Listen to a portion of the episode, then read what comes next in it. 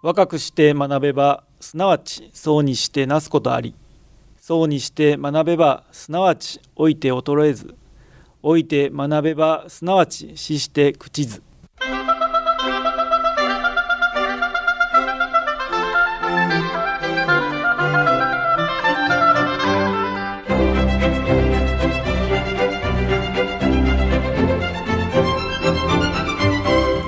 兵庫ラジオカレッジ。今朝の俳句。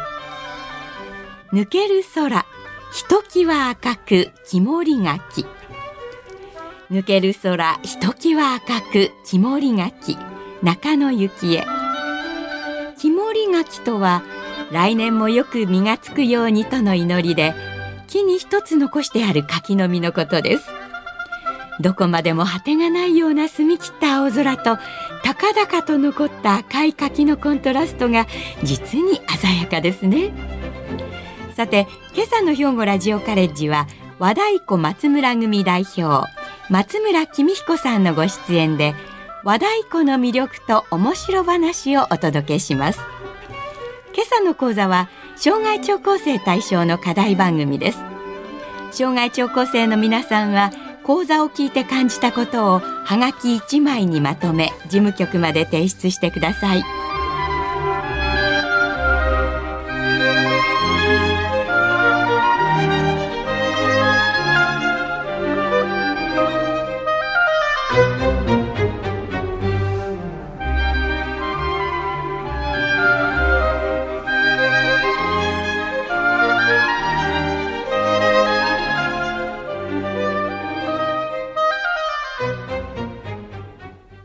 はようございます。えー今日は和太鼓の魅力と面白話ということで和太鼓についてのあれこれをお話しさせていただきます。え私は和太鼓松村組の代表をしております松村公彦と申します。よろしくお願いいたします。和太鼓の響き、えー祭りには欠かせないあのドーンという音。あのお腹に響く音がたまらなく好き。多くの方がそうおっしゃいます。昔から歌や三味線、お琴と一緒にお囃子には欠かせない太鼓。遠い昔から人々に愛されてきました。しかし、実は和太鼓が独立したジャンルとして扱われるようになったのは、ここ4、50年くらいのことなんです。えーそれから日本の太鼓のブームに火がつき、和太鼓コンサートや和太鼓フェスティバルという催しも行われるようになってきました。えー現在和太鼓教室に通われる愛好家の皆さんや、えー和太鼓の演奏を職業としている人、え私もその中の一人でありますが、えそして和太鼓のファンもたくさんおられます。その日本の太鼓というものについて少し紹介させていただきまして、えラジオをお聞きの皆様により興味を持っていただければ嬉しいというふうに思っております。さあ、えー太鼓という楽器につきまして、えー和太鼓と言いましてもいろんな種類があります。その中でも私たちがよく目にする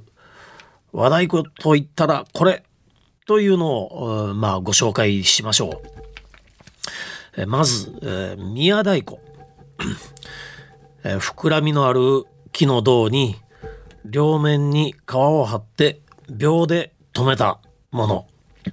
まあ皆さんがよく、あ、これは和太鼓だねって言われる、えー太鼓ですね。お寺とか神社には必ずと言っていいほどありますので、えそこから宮太鼓という名前がついたとされています。えー銅の作り方は2種類あります。えー板を貼り合わせて作られた樽のようなあ作り方。えーもう一つは、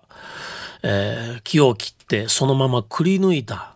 丸い形に削っていくという風な作り。この大きくは2種類に分けられるわけです。えー、木は欅、えー、クスノキ、千、タモなどといった広葉樹を使うわけであります。えー、そこに、えー、牛の皮を両面貼って秒で留めたものです。宮太鼓の場合はもうほぼ牛側で作られています。えー、太鼓の大きさは打面の直径で表します。えー、それも、えー、何尺、何寸という言い方をしますけれども、えー、1尺は約30センチ、まあ厳密には30 30.303030センチとなります。一寸はその10分の1、約3センチということです。えー、ですので、一尺五寸の宮太鼓と言いますと、打面の直径が約45センチ、そして銅の膨らみがありますから、まあそれ以上、銅の直径はそれ以上というふうなことになるわけです。で、くり抜きの、えー、宮太鼓では大きなのがいっぱい、えー、最近出てきたわけです。8尺、9尺、中には10尺っていう太鼓もあると言われています。10尺となると打面が3メートルになるわけです。で、えー、銅の膨らみがありますので、えー、もしかすると銅の直径は4メートルぐらいからになるかもしれません。で、くり抜きですので、そんな木がどこに生えてるんだというふうなことになるわけです。日本にはなかなかそういう木は見ることはできませんが、えー、石川県の白山市に浅野太鼓楽器店というお店があります。そこの方々が世界中を回って大きな太鼓はないもんだろうか宮太鼓に適した大きな太鼓はないもんだろうかと、えー、探して回られたそうです。そして、えー、アフリカのカメルーンに巨大な木を見つけられたということです。えー、その木はマメ科の木でブビンガーと呼ばれる巨大な木があ生えてたそうです。高さは約50メートル。えー、と言いますと、うん、おおよそ15階、16階のマンションぐらいの高さになるんでしょうか。大変大きな木でありまして、えー、もう大地の、えー、栄養、エネルギーをいっぱいに吸い取って成長するとのことです。豆科の木で豆をいっぱい、種をいっぱい落とすわけですけれども、それはもう自分のエネルギーとして変わっていくわけです。で、それが、まあ、風か鳥かに運ばれた、その幸運で、えー、エネルギーのある、生命力のある種が、えー、500メートル圏外、えー、そのブビンガーの木の周りには500メートル圏外には、えー、同じような木が育たないということらしいので、その幸運のを持った種が500メートル圏外に行って、約1000年ほどかけて大きくなるという、えー、話です。その木を切って、えー、日本に持って帰ってきて何年か乾燥させて、えー、削っていくということだそうです。私も浅野大子さんに何度かお邪魔したことあるんですけれども、えー、その木を削っていくのにですね、トンネルの掘削機のような、ようなものでぐわーっとこう削っていくんらしいですね。えー、そしてそこには大きな牛の皮を張るそうです、両面。えー、直径3メートル以上の皮を取ろうとするとよほどの大きな牛でないとなかなかそれは取れないというふうに思いますね。えー、ですからもうその牛は生まれた時から大きな川になるんだというふうなことが決められておりましてたくさんたくさん栄養を取らせて大きな、え、川になるということです。でまあ昔の人はその太鼓っていうふうなのをすごく大事にしておりましてむやみやたらに、えー、牛の命、えー、木の命を奪ったわけではなくどうしてもそれが必要だというふうなことで作られたそうですけれどもまあそのまあ理由の一つといたしましてえー、まあ、太鼓の音はすごく遠くまで音が飛ぶと言われております。えー、三尺の太鼓で、えー、どの辺まで音が届くのかというふうなことを、えー、浅野大子さんが、えー、テストされたそうですけれども、えー、とモンゴル平原に50メートルごとに人に立ってもらって聞こえるか聞こえないかというテストをされたそうです。すると三尺の太鼓で約直線距離で4キロ届いたということです。ですからその音は遠く天の神様に、えー、自分たちの切実なる思いを届けたいというふうなところでそういう太鼓を作られたというふうにも言われております。諸説ございますけれども、えー、人間の背丈よりもはるかに高い神様のに近い位置にいる大木。そして大きな、遠くまで、飛ぶ音そしてそこで、太鼓を打ち鳴らすことによって、神様に自分たちのなんとか生きていきたいというふうな思い、というふうなのを太鼓の音に乗せたとされています。ちなみに私は一度9尺の太鼓を売ったことありますけれども私どもの所有している太鼓は三尺三寸でそれでもやはり大きなバチでないとドーンという音が鳴ってくれないわけなんですがそのバチで9尺の太鼓を打ちますと一発でボキッと折れちゃいました。やっぱり薬不足なんですかね。で、そこには、バットのような鬼の金棒みたいなのが置いておりましたが、それでズドーンーンと打つわけです。で太鼓の響きというのは音が大きくなればなるほど、えー、打撃音とその後の響く音のタイムラグが生じるわけです。小さい音太鼓であればドンということですが、えー、大きな太鼓になるとドーンというような残響も大変、えー、長い、えー、太鼓でございます。えー、ちなみに、すごい、どれだけの重さがあるのか、その9尺、10尺っていうのは、私はちょっとまだ聞いたことありませんけれども、えー、つい先日、北海道でコンサートが私ございまして、そこに4尺2寸という大きな、北海道で一番大きなくり抜きの太鼓がありまして、それを、えー、使わせてもらいましたところ、それが600キロというお話でした。えー、それから、えー、宮太鼓ともう一つは、えー、桶戸太鼓。えー、これは桶になっておりまして、板を張り合わせて作られたもの。えー、これは理屈上はいくらでも大きなものが、えー、作られるわけでございますけれども、えー、木はヒノキでありましたり、えー、杉などを使います。針葉樹の太鼓、えー、木を使うわけです。これは宮太鼓よりも少し、えー、軽快な音を出すということで宮太鼓よりも少し薄手の皮を張ることが多いようです。まあ牛の皮を張ることもありますし馬の皮を張ることもあります。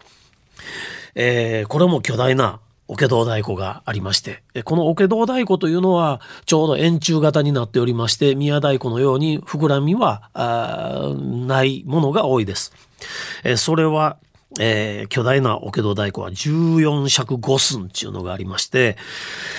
直径約4.4メートル。すごい太鼓です。えー、これも私一回打ったことがございます。えー、背伸びしても太鼓の真ん中にバチが届きませんでした。さあ、そんな太鼓もございますが、えー、太鼓の打法、打ち方ですね、いろいろあります。えー、横打ち。まずは、太鼓を横向きに台に乗せて、打面にハスに構えて打つ打ち方。そして、平打ち。打面を上にして上から打ち下ろす打ち方。それから、正面打ち。顔前の高さに打面を正面に置いて振りかぶって打つ。まあこれ大太鼓を打つ場合にはそういう正面打ちが多いですね。そして現代の演奏として、えー、複数の太鼓をドラムセットのように並べて打つというのもあります。あ、それから、えー、担ぎ、うん、担いで打つのいうのもありますね。太鼓を横向けに向けて担いで両面を打つという、そういう打ち方もあるわけです。さあ、そういう太鼓なんですけども、そのコンサート等も演奏のスタイルは様々で、まあ、大きく分けると2つに分かれます。一つは、えー、伝統の太鼓といいますか、えー、代々伝えられているリズムを打つスタイルが一つ。もう一つは創作の太鼓。自分たちで曲を作って、えー、演奏するというふうなことです。えー、私ども和太鼓松村組は、えー、校舎の創作の太鼓にあたります。で、えー、こういう太鼓チームがすごく増えてきまして、現在は日本中に、まあ、2万、3万ほどのチームがあるんではないかというふうに言われております。それでは、えー、一度、えー、和太鼓松村組の、えー、オリジナル曲を聴いていただきたいなというふうにも思いますが、えー、神戸発という曲がございます。神戸発。えー、これは、えー、27年前ですか、1995年に阪神淡路大震災があって、えー、傷ついた町神戸、この神戸の復興を願って作った曲です。そして、えー、神戸阪神館は大打撃を受けたことによってたくさんの方が助けに来てくださったその感謝の気持ちの曲を作れというふうに当時の神戸市長さんからご依頼を受けたものであります。えー、日本全国世界各国演奏に回るのなら、えー、ありがとうのメッセージを込めた曲を作ってほしいということで作りました神戸初という曲です。これは、えー、和太鼓に加えましてマリンバこれは、えー、木琴を大きくした楽器ですね。鍵盤打楽器です。うん、そしてペルーの笛ケーナこういうふうなものを入れて私たちの、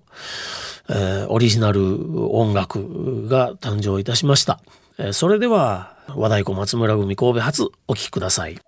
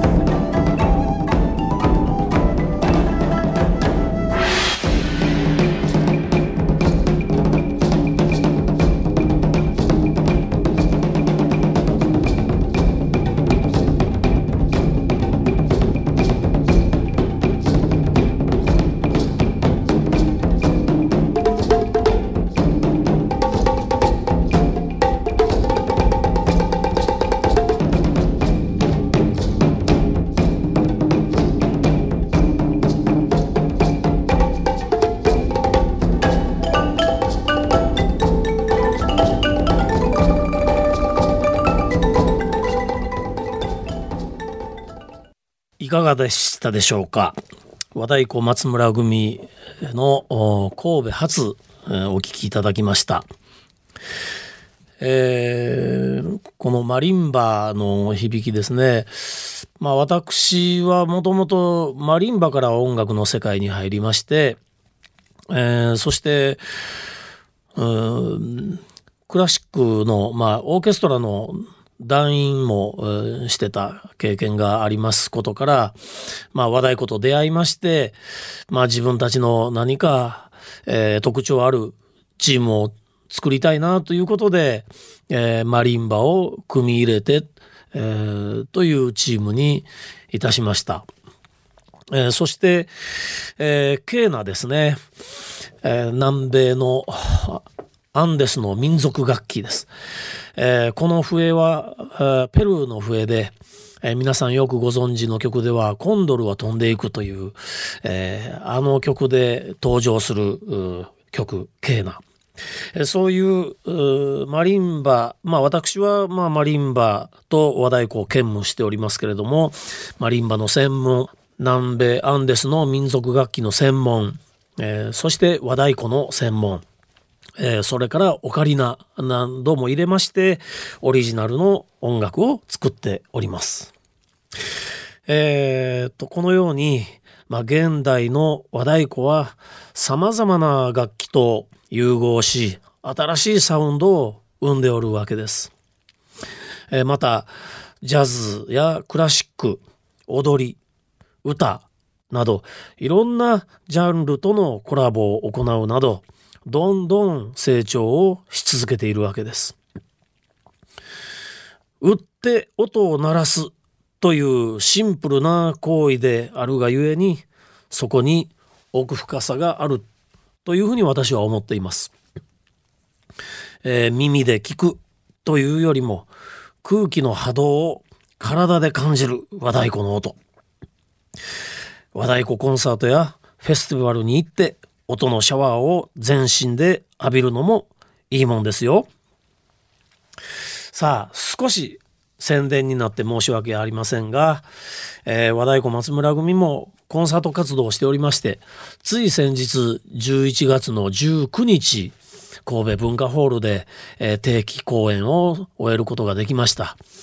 えー、先ほど申しましたマリンバ、ケーナも登場しましたが、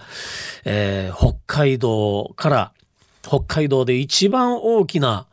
えー、栗抜きの大太鼓、えー、カムイという名前がついてます。銅に神様の神というカムイという、えー、名前がついた大きな四尺二寸の大太鼓が来て、その、えー、神秘的な響きとマリンバ、ケーナ、が融合された、え、音で、え、非常に会場は、盛り上がりました。で、次は今月ですね、12月の22日木曜日、えー、北の工房の町、神戸市中央区中山手通りにございます。北の工房の町で、えー、12月の22日木曜日18時えー、から、えー、コンサートが和太鼓松村組クリスマスコンサートというのがございます。えー、ぜひ、えー、一度、えー、おいでいただきたいなと思います。お問い合わせ先は和太鼓松村組で078-751-2928 078-751-2928までお問い合わせください。えー、Facebook も和太鼓松村組でご覧いただくことができます。今日は和太鼓の魅力と面白話を和太鼓松村組代表松村公彦がお届けいたしました。ではこの辺でさようなら。さて今朝の和太鼓松村組代表の松村公彦先生のお話いかがでしたでしょうか？太鼓の種類や特徴について詳しくお話しいただきました。また、迫力あるオリジナル曲の太鼓の響きも聞かせていただきました。松村先生は大学卒業後、神戸市立の学校で音楽教師をされます。その後、勤務校であった神戸西高等学校で和太鼓部を創部され、多くの大会で好成績を残されました。そして2年後には和太鼓松村組を阪神・淡路大震災で被災された方々への激励。そして神戸の復興エネルギーの発信を目的に発足されました。兵庫県芸術奨励賞。神戸市文化賞などを受賞されるなど各方面から高い評価を得ています。先生が神戸西高校に創部された和太鼓部は現在は神戸市立須磨小風高等学校へと引き継がれています。先日天皇皇后両陛下がご参加された全国豊かな海づくり大会兵庫大会での式典において見事な太鼓演奏に合わせて地元の漁船が会場を勇壮にパレードいたしました。和太鼓松村組の活躍とともに先生の強い思いでもある太鼓に青春をかける若い世代が育っていることを感じました。お話にもありましたように和太鼓松村組クリスマスコンサート2022が開催されます。ライブならではのお腹の底まで響き渡る和太鼓にきっと元気をいただけるのではないでしょうか。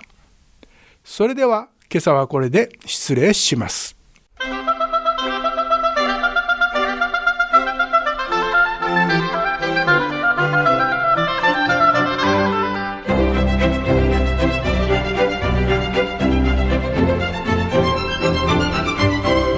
兵庫ラジオカレッジ。今朝は和太鼓の魅力と面白話を兵庫ラジオカレッジの大川真澄学科主任の案内でお届けしました。来週は有限会社産業情報化新聞社代表取締役竹原信夫さんで頑張れ日本の中小企業日本一明るい経済新聞編集長を予定しています。この番組は兵庫県生きがい創造協会の提供公益財団法人井上記念会の協賛でお送りしました。